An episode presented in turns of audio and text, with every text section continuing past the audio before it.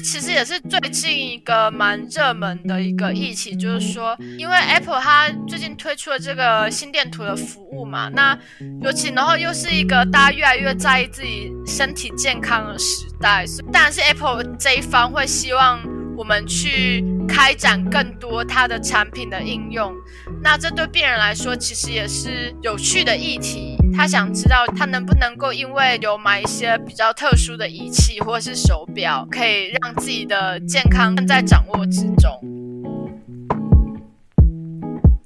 欢迎收听聊音乐，我是雨欣，我是一位音乐治疗师，我在美国。我是 Zoe 雨蓉，我也是一位音乐治疗师，我在德国。聊音乐是一个分享音乐治疗与音乐科学相关知识的 Podcast 节目。我们在每周二和四会上架新的一集。如果是新的朋友的话，别忘了按下订阅，关注我们。目前在各大平台和 YouTube 上搜寻“聊音乐 Podcast”，都可以收听到我们的节目。别忘了，聊是治疗的疗，不是聊天的聊哦。另外，节目内容的相关讯息以及重点大纲都会放在节目 show note 节目笔记里，有兴趣的朋友可以到下方点开参考。如果你认为我们的节目可以让更多人了解音乐治疗的话，请帮忙我们分享、推荐给有兴趣的朋友们，让更多人能收听这个节目。好啦，那大家准备好的话，我们就马上进入今天的主题喽。Hello，大家好，欢迎回到聊音乐，我是 Zoe。那我们在上一集的节目里面呢，我们请到了大德国小医师的 Dr. Kiwi 纪医师来跟我们聊到呢，他这几年来从台湾到德国行医的心路历程，还有啊，最近在疫情不明朗的状况下，在德国的台籍医护人员的心理状况。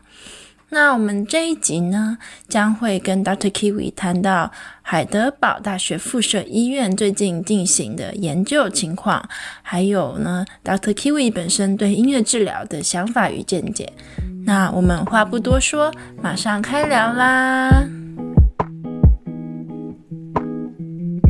啊，先简单介绍好了，海德堡大学附设的医院，还有一般大众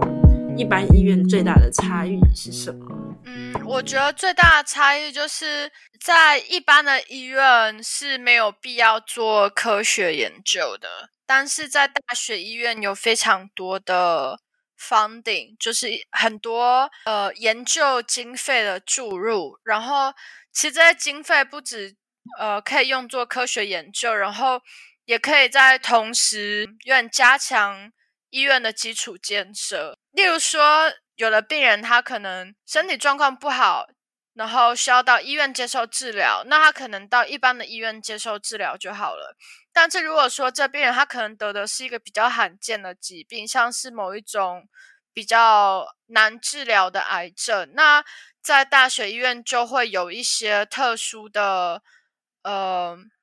科学研究在做，然后会有些新的药物在做试验。那可能就会这样的病人，可能就会因此而有机会用到一些在一般状况之下还没有办法拿到的一些新的还在做测试的药。Okay, 所以它的 funding，它的经费可以走去硬体上面的加强、设施的加强，或是呃更多软体上面的研究，或是更多不同的人才培训。嗯，应该是这样讲。嗯，我觉得的确是这样，没错。因为我是做心脏科的嘛，那心脏科目前有跟肿瘤科在做合作，就是我们会在某一个某一种疾病，例如说乳癌的病人，他在施打某一个类型的化疗药物之前，我们就全部帮他们做超音，就心脏超音波。那可能之后在治疗之后，再帮他们做一次心脏超音，然后去比较。那这些病人他们可能就会受到比较多的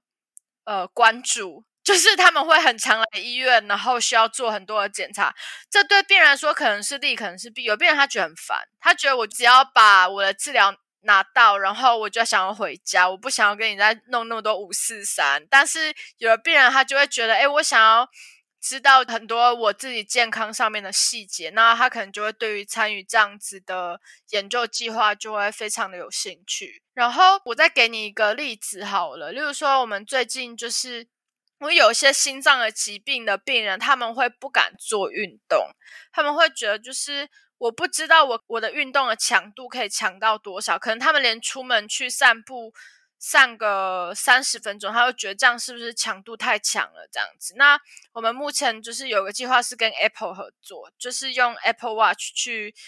记录病人的步数，然后还有他的心率，还有他的心电图，然后希望可以以这些记录为一个依据，然后可以让病人知道说他们能够。做到什么样强？是不是科技产品就进来了？嗯，就是这其实也是最近一个蛮热门的一个议题，就是说，因为 Apple 它最近推出了这个心电图的服务嘛，那尤其然后又是一个大家越来越在意自己身体健康的时代，所以当然是 Apple 这一方会希望我们去开展更多它的产品的应用。那这对病人来说，其实也是有趣的议题。他想知道，他能不能够因为有买一些比较特殊的仪器或是手表，可以让自己的健康更在掌握之中。那其实还有很多啦，就是有一些，就我觉得主要在大学医院的试验就分成两种，要么就是新的药物，要么就是新的仪器，例如说新的心率调节器，或者是任何一个可以戴在身体里面的。不管是身上或是身体里面的仪器，那这个就是在大学医院比较多的东西。然后一般的医院的话，主要就是以治疗病人为主，就比较少有这么多做学术研究方面的需求。嗯嗯嗯嗯、这很酷啊！嗯、这个不止病人想知道，我也想知道了。那个 Apple Watch 的应用，对啊，数位化，嗯，但是还是需要收集数据啊，就是想还是想要。知道是能够真的可以呃以 evidence base 的方式去证实，就是说，哎，其实这样的确是有个科学依据，并不只是商人卖手表的一个手法这样子。呃，话术，我们就在讲一个未来的呃医疗设备的应用会怎么样？这也是我脑子里一个一个问题啦，就想知道呢，你们目前附设医院、大学附设医医院，你们是怎么写病历？因为我先讲好了，因为我我那边其实我第一个礼拜上来，我们还是用手写在纸上。我们写病历就是还是拿笔，然后其实我在音乐治疗，我在七八个医院实习过，从美国到德国，然后我这两三年来我已经没有拿笔跟纸在写病历了，就是我训练的过程里面啦，我一直都是用电脑，比如说他们有一个软体啦，在电脑上，然后这是我在这间养老院呢，是我第一次用纸跟笔来写病历，所以我就觉得，嗯，他们离这个。Digitalization 还是有一段路啦，但是我就想问看，那你现在在最新的呃大学的附设医院里面，那你们现在是怎么写病历的呢？嗯，就是我们其实有一直在改变，像我们门诊的病历都是用打字的，但是你说它真的很先进吗？也没有，因为它其实就是有一个 Word 的档案嘛，那你就是要把所有病人的病情写在里面。但是它并不是一个很有结构的一个呃数位的储存方式，因为一个 Word 档案其实是一个非常 free text 的状况。例如说，当你想要知道，哎，我想知道所有今天我看的病人的血压，好了，那你可能就要把所有的 Word 档案打开，然后去找到血压那一栏，然后把这个数字抄出来。它不是一个有结构的一个档案储存的系统，因为如果说是这个在所谓真的数据化的一个。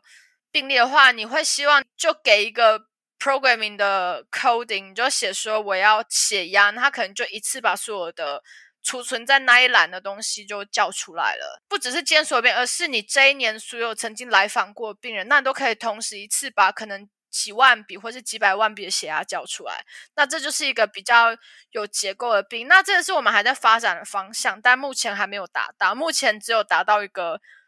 大概还算是数据化的一个写病历的方式。那在病房的话，我们之前是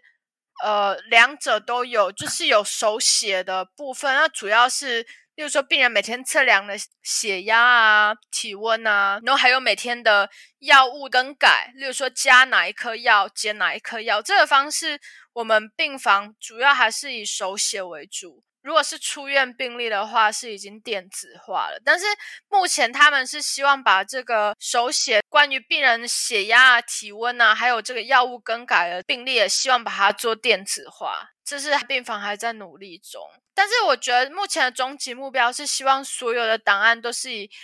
很有结构的方式去做储存。如果之后有需要做任何数据分析的话，是比较能把这些档案就把它呼叫出来。那我觉得这对于大数据的分析是比较有帮助。嗯。对，而且这不只是啊。呃医生们在做这件事，比如说这个个案，他以后还会去做什么治疗啊，或者是他自己要保存这些数据，他应该也有这个知道的权利，对不对？就是他知道哦，他现在自己身体的状况是怎么样，知道前一个医生、前一个治疗师到底做了哪些事情。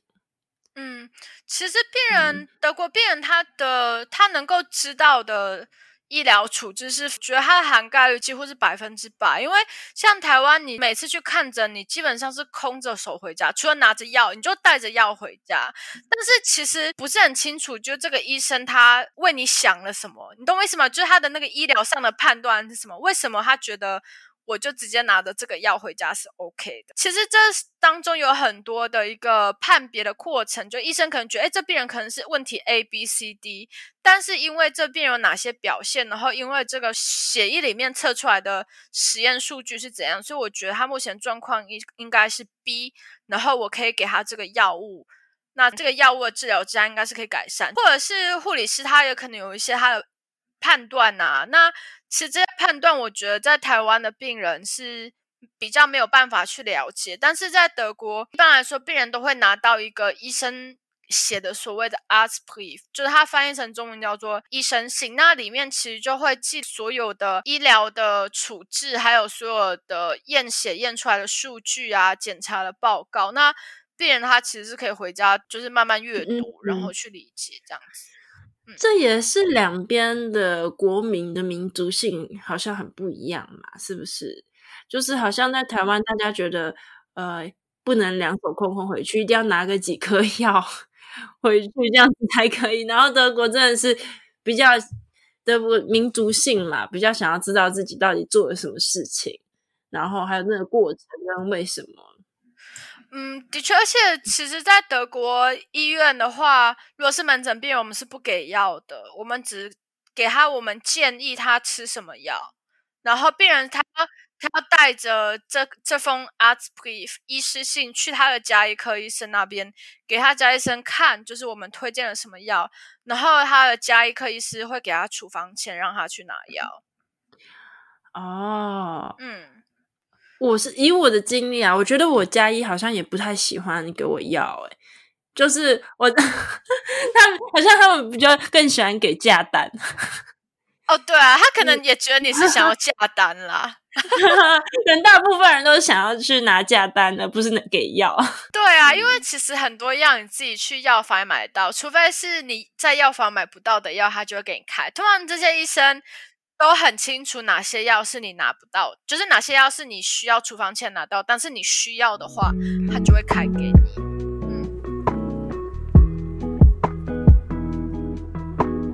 嗯，而且我前几礼拜才生病，然后我就去看看感冒，看家医，然后那个医生就问我说：“哎，你咳嗽药还有吗？”我就说：“没有，我喝那个感冒茶。”他就说：“哦，那那那这样就够了，你可以走了。” 对，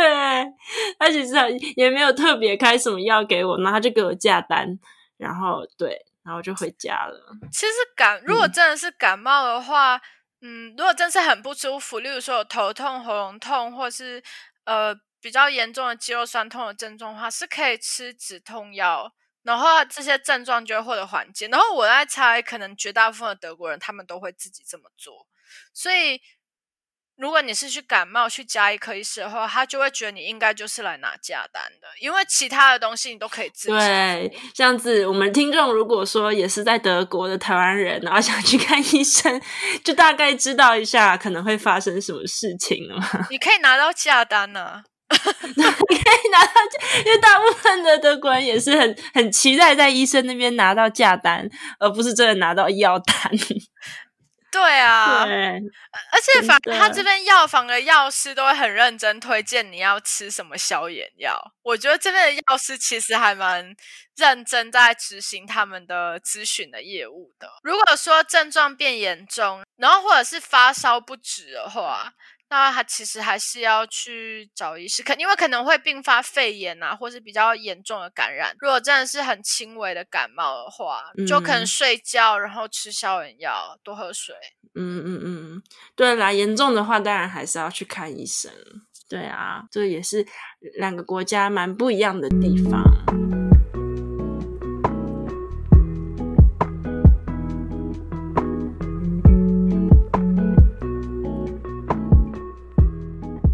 还有就是那个，就是所谓结构化的病电子病历，也是目前正在进行的一个研究计划。所有病历的内容，它其实除了就是一个 freestyle 的一个写，就是写写文章的方式之外，其实你可以去更呃 active 的去去要求说，你希望有哪些呃讯息是可以有这个。存在在这个病例里面，然后就变成是说，这些讯息会以非常有结构的方式被储存。例如说，呃，例如说有没有咳嗽的症状？好了，这可能如果是在一个很很 free text 的状况，就是一个没有什么结构的一个写病历的方式，你可能就会写病人说他没有咳嗽，或者是可能就写不咳、没咳。咳很多，就是每个人可能他的呃写法会不一样，对。然后，但是如果说你把它结构化的话，它就变成是，就尤其是数位化，它可能咳嗽就是一，就这个栏位就是一，然后不咳就是零。然后如果说他咳嗽这样，例如说有带痰吗？如果是有，可能就是一，然后没有就是零，甚至可以就是选痰的颜色啊什么的，就可以设计它的选择。那每一个科别的病人，他给的症状是有他的特色在。那你其实你可以去设计这样子的病例，那就变成说，你可能在写病例的时候，你有一大部分是用勾选的方式来写，但是如果说碰到更重要细节的时候，你才会用文字去描述。所以有结构化的。病例化变成说，你之后在数据的提取上面会方便很多。如果说好，假设你只有一百个病人的话，你可能觉得还好，你可以写一百次病人有这个症状还是没这个症状。但是你想想看，你可能以一个医院来说，你可能去年来访的人数就是几十万人。那如果说你想要知道这几十万人里面有谁来是有胸痛的症状的话，那如果说你一刚开始你对于这个栏位你就给它做有结构的设计，那你可能在五秒钟之内，你就知道，可能十万个病人里面，其中有两万个人有胸痛，五万个人跟你说他会喘。那其中这五万个人里面，其中可能有三千个人他有心肌梗塞。就你可以很快速的对于这些数据去做很多的分析，就是在一个大数据的状况之下，病人他的特色、他的分布是怎么样？嗯，哇，好有趣哦！然后这样资料一调出来就可以再应用了。嗯，对啊，或者是比如说运用在医，我不知道啊，就是以门外汉的方式来聊的话，我我可以想象，就是说，例如说用在音乐治疗，那你们。也许就是也会有让病人写他们的感受啊，或是就是他们可能会跟你讲说治疗的过程有没有符合他们的期待什么。但是有些东西是可以量化的。那其实如果是可以量化的东西的话，变成说如果你们治疗数量多，可能所有音乐治疗师，所有巴登符腾堡音乐治疗师，然后他们的病人。来看的话，可能就会看到一个数据的趋势，一个趋势，然后就更可以知道说未来要怎么做，或是要针对哪些地方加强，这很有趣诶。对啊，嗯、甚至你们，例如说，就无聊，就是试试看帮每个病人音音乐治疗前、音乐治疗后量血压或是量心跳。然后假设全巴登福腾堡州一共有就是一万个病人好了，那其实像他们这些呃基本就是身体数据的变化，在治疗前、治疗后的比较的话，也许对对于治疗师来说也是一个非常有趣，然后也可以提供帮助的一个数据。嗯，那而且还可以做进一步的研究吧？对，其实有很多事情可以继续做。然后现在也蛮多人就是把科技产品纳入治疗，比如说他们有做复健的啦，有可能装什么什么步伐的探测器啊，然后就根据你走路的速率，然后去去 match 相对应的音乐之类的。现在有些产品已经有在做这些事情。所以这就是嗯，未来呢，应用科技产品，然后还有运用数据，然后看看我们还可以做出什么更有创意的治疗方式，这样子。嗯，的确。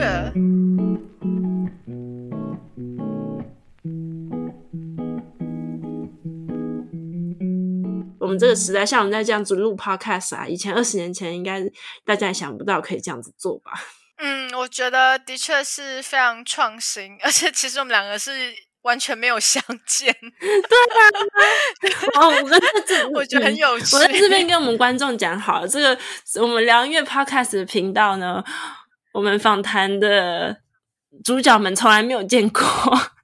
就是面对面见过。对啊，很特别。我们访谈的通常都是在世界各地，或者是说。像我跟 Dr. Kiwi，我们其实住的应该不算太远，但是我们也没有相见呢。我们聊音乐频道是不见人嘛，也没有啦，就是大家一个没有没有面对面见面的访谈节目。嗯、呃，对，没错，就是我觉得很新潮啊，就很创新，但是可以拉近的确很多人与人之间的距离。例如说，你不一定要在同一个地方，但是你们可以同时做一个访谈。我觉得是啊，是啊。而且已经跨越了时区，我们也有做过有在台湾、美国、在德国，在三方三个时区的访谈。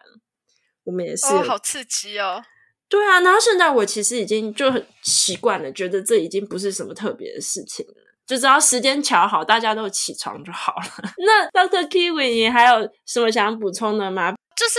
哦，虽然就大学医院就是会很希望可以收集很多不同测量的数据，然后做数据分析，然后去看，就是对一些医疗的结果做一些评估或者是预测。但是就是在以目前德国法律的规定，就如果我们要使用病人的数据的话呢，其实需要病人的同意。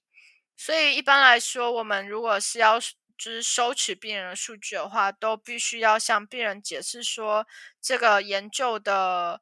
呃目标是什么，然后对病人来说有什么好处，甚至有什么不好的地方，也必须要全部的揭露。那是要在病人他就是完全了解之后，他必须要自己亲手签下同意书，然后我们才可以去收集病人的资料。嗯嗯嗯嗯，对，这个不管在哪里。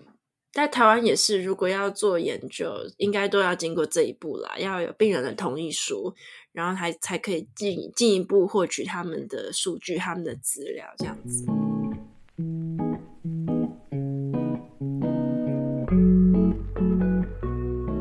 谢谢 Dr. Kiwi 今天跟我们讲这么多，从呃一个在德国的台籍医护人员的心路历程，然后讲到未来啊，呃病人的数据、病病例的分析该怎么样应用，然后我们现在呢要。真正的呃聊音乐这个 这个节目的内容了，对我就是还蛮好奇的啊。以 Dr. Kiwi 一个在台湾或然后呢到德国行医的医生来讲，那你是以怎么样一个角度来看音乐治疗的呢？或者是说你对音乐治疗有什么想象？觉得嗯。其实我们目目前在心脏科是还没有引进音乐治疗的，但是如果是以一个我个人就是不专业的角度 去看音乐治疗的话，我会觉得音乐的确是一个很有效，可以舒缓病人焦虑的一个媒介。因为病人他通常一进到医院就会开始进入一个很焦虑的状态，有的病人他甚至就是很不想要上医院，因为他觉得就是一上医院就会有坏事发生，他可能会把就是可能来回诊当做是一个，就是他会觉得 always 就是会有不好的事情发生，所以他觉得只要一回诊他就会焦虑。那嗯，所以其实。我觉得这样子的媒介对病人来说是非常有效。那目前我们呃心脏科有在跟身心科其实做一些合作，就是呃让病人去填问卷，就是说他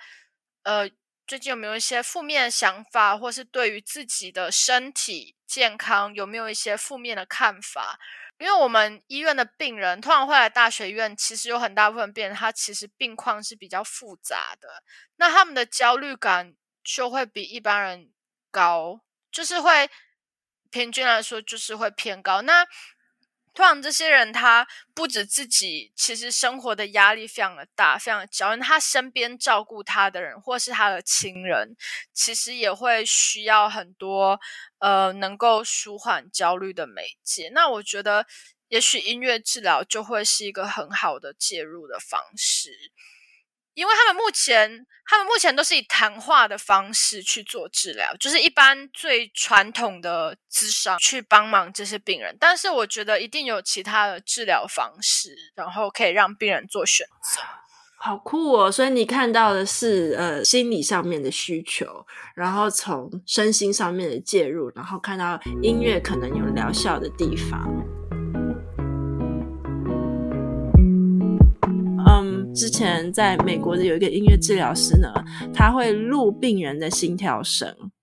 然后他也是可能拿听诊器，然后直接把病人的心跳声，然后录在 GarageBand 一个音乐剪辑软软体，然后再根据这个心跳的声音，加上不同的音乐、不同的节奏，然后做成一首歌这样子，这是。呃，哦，好有才华，这是一个一个一个美国音乐治疗师他以前在做的事情。然后，呃，可是他主要呢在做的病人都是一些 chronic illness，那叫什么长期疾病啊，可能是卧床或者就是长期住在医院的病人这样子。然后他是觉得说，哦，有这个 heartbeat music，有这个自己心跳声的。音乐可以拉近医病关系，来看音乐治疗这件事情。对啊，很谢谢你耶！我今天好开心，可以听到说一个医生对音乐治疗有什么样的想象。那很开心，我们可以一起来想想，嗯，怎么样从一个呃一个减低压力或是舒缓焦虑情绪的角度来介入。我们要来。讲讲最后一个问题了吗？这是我们每一个聊音乐的来宾都都回答的一个问题。大家猜到了吗？就是呢，想请问 Dr. Kiwi 最近在听的音乐是什么？我我其实刚无聊看了一下我 YouTube 的 history。我 好，我最近听那个阿爆的歌，诶，就是台湾的母语歌手阿仁仁。我会听他的歌，是因为我就也是听那个百灵果的 podcast，然后就访问他。然后他是一个护理师，本身也是台湾族的族人。然后他其实一直有在唱歌这件事情，就是所谓的声乐嘛。然后，但是他最近是在做母语音乐，然后拿到金曲奖吧。就是我忘记是哪一个，哎、欸，他的母语是台湾族语，而且我觉得很酷，就是他那个他的 那个族语，他都会把它用就是罗马拼音，然后就会打字幕在他的歌的 MV 上，然后我觉得很有趣，欸、真的很酷哎、欸！无聊的时候听吗？还是你就当背景音乐？还是你你听了跟他一起哼唱 学几句台湾族语吗？没有，我是觉得很好奇，因为我听了这个 podcast 之后，然后我再去听他的音乐，我发现他音乐的确是在台湾应该是真的很特别。我不知道会有人就是把原住民音乐唱了，就是这么现代吧，就是很该怎么说呢？很有旋律性，然后有点像是舞曲的感觉，然后又不会好像是那种时代歌曲，就是可能小时候听到，就是它有点突破一般对于原住民歌曲的刻板印象。我听他第一首歌，我有点吓到，因为他那首歌好像叫做 Thank You，还是我也忘记他叫什么名字，但是是他拿金曲奖的那首歌，好像就叫做 Thank You。那首歌的风格是很像。教堂的那种圣歌，然后我觉得哇，这个这个还蛮特别的，但是它其实其他歌曲的风格都不太一样，但是都是以母语做演唱。嗯、天哪，你好爱台湾哦！听到台湾 台湾族语的音乐，哎，这是我不会想到的答案呢。哎，没有，哎，我跟你讲，最近很红。就就最近其实曝光率蛮高，而且他还蛮厉害的。哎、是我太逊哈，我一定要立马来查。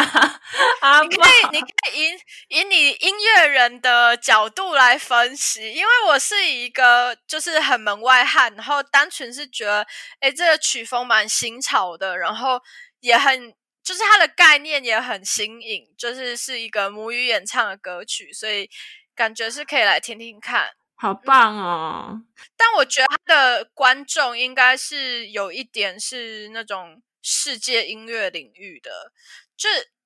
因为是母语母语歌曲，所以会吸引到一些比较特别的听众，就是是一些 inter international audience。嗯，那他还有在当护理师吗？还是他就是专职于歌手？他好像主要是在做表演的工作、欸，哎，就是除了。嗯我看他访问，他是说他就是主要是做唱歌，然后还有就是就是创作嘛，然后还有就他歌好像是都是他跟他的朋友自己写的，就是创作主要是自己做，然后也有在做一些主持的工作。他应该是没有在做护理师，但是感觉他应该是之前的确有一段时间是在在医院里面工作。嗯嗯嗯。哦，而且他那首得奖的歌叫《Thank You》，好像就是。在跟护理师朋友们说谢谢，你可以去看一下他的 MV。那我们一定要放啦，我们一定要放在梁月的 show note 里面。要谢谢医护人员这阵子来这么辛苦，